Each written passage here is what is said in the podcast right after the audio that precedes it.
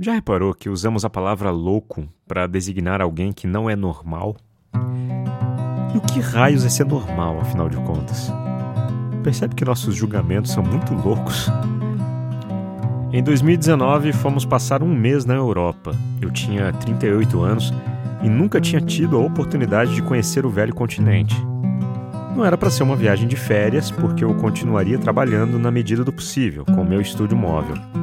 Também não era para ser uma viagem de trabalho. Enfim, o maior estímulo era apenas a minha grande curiosidade.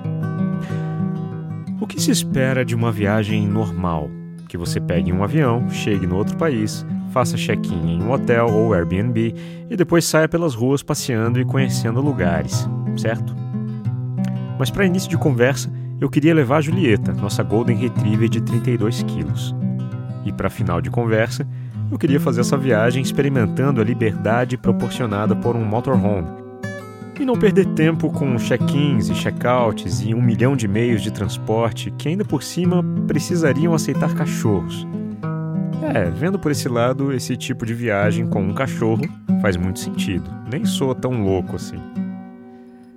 Aliás, isso é outra coisa que se espera de pessoas normais: que as coisas façam sentido.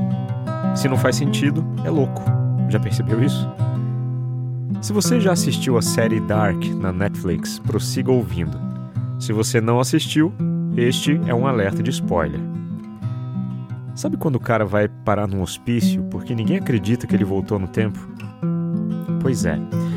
Às vezes fico me perguntando se alguém considerado louco só é louco porque tem apenas uma visão de mundo que nós, os normais, não conseguimos sequer conceber. É muito para ser processado racionalmente. É muito para ser encaixado em nosso mapa de experiências e aprendizados que tivemos até então. E dessa maneira, todos sofrem.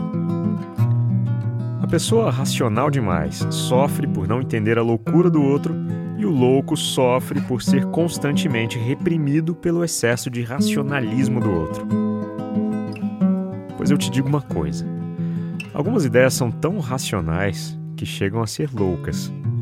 E algumas ideias são tão loucas que chegam a fazer total sentido, ainda que dê muito medo e ainda que muitas pessoas não compreendam. Eu, particularmente, prefiro as ideias loucas. Meu nome é Leandro Sozzi, sou locutor e esta é a voz da minha consciência.